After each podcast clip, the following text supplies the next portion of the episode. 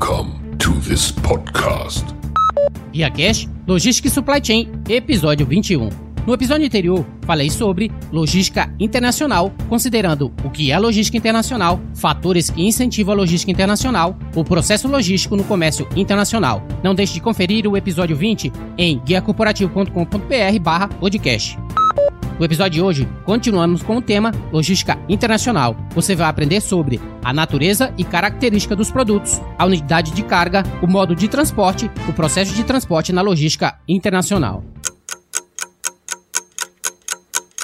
Esse episódio foi feito em parceria com o Guia Marítimo, a ferramenta do comércio exterior, fazendo a diferença por 30 anos. Referência para a logística no comércio interior, publica informações sobre multimodalidade, portos, cabotagem e tendência 4.0. Um completo guia de serviços e empresas podem ser consultadas no portal gratuitamente. Mantenha-se informado através do site www.guiamaritimo.com.br.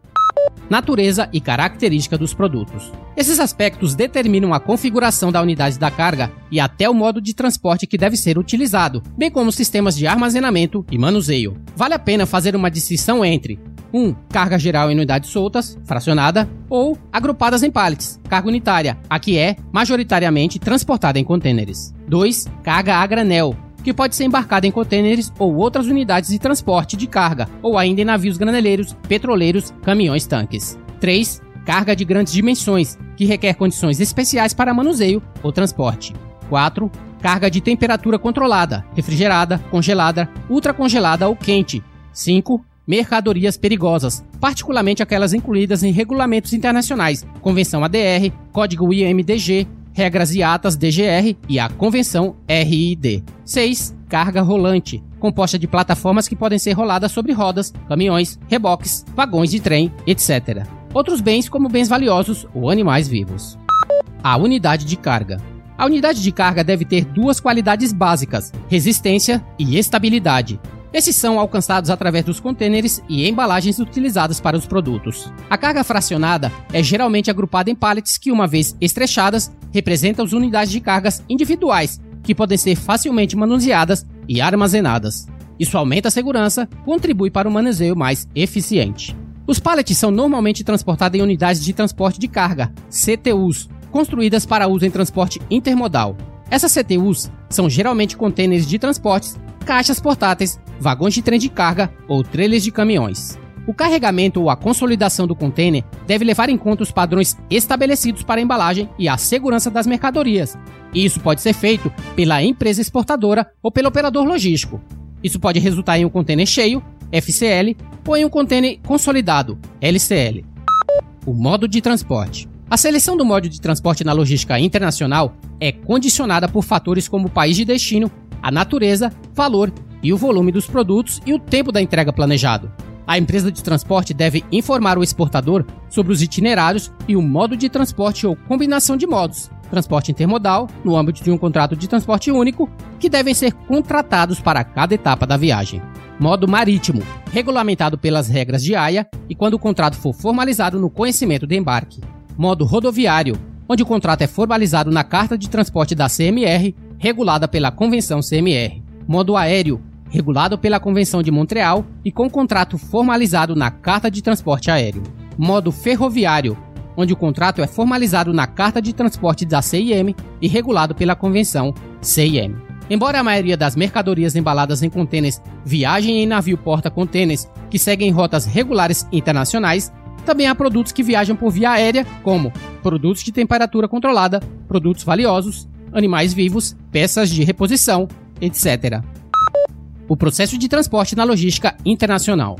Embora já muitos detalhes que podem variar, a logística internacional tem uma série de processos comuns. Processo 1 a assinatura do contrato de transporte entre a empresa de carga pode ser o exportador ou o importador, dependendo dos termos acordados no contrato de venda estabelecido através das regras apropriadas no Incoterms e o operador logístico internacional.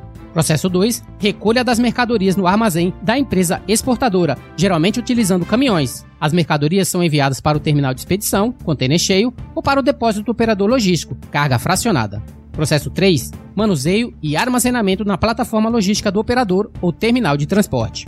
Processo 4. Carregamento e embalagem do meio de transporte, navio, trem, caminhão ou avião, após o processamento aduaneiro no terminal de embarque. Processo 5. Envio da mercadoria pelo principal meio de transporte.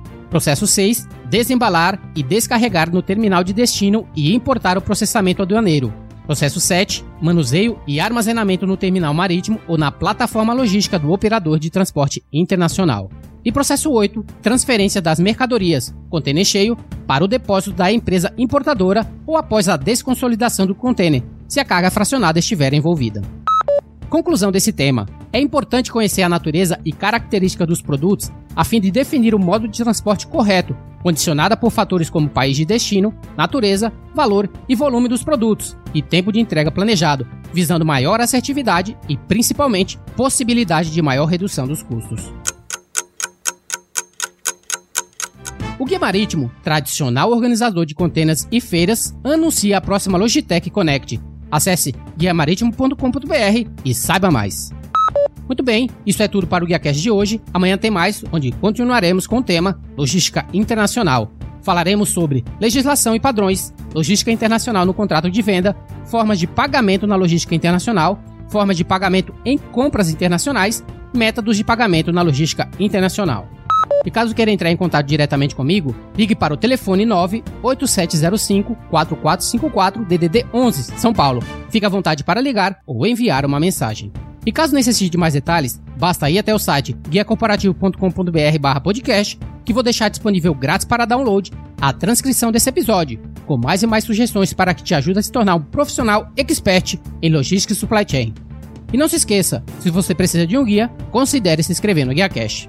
Até a próxima, seja o seu melhor, invista no sucesso de outros e faça sua viagem contar. Fui!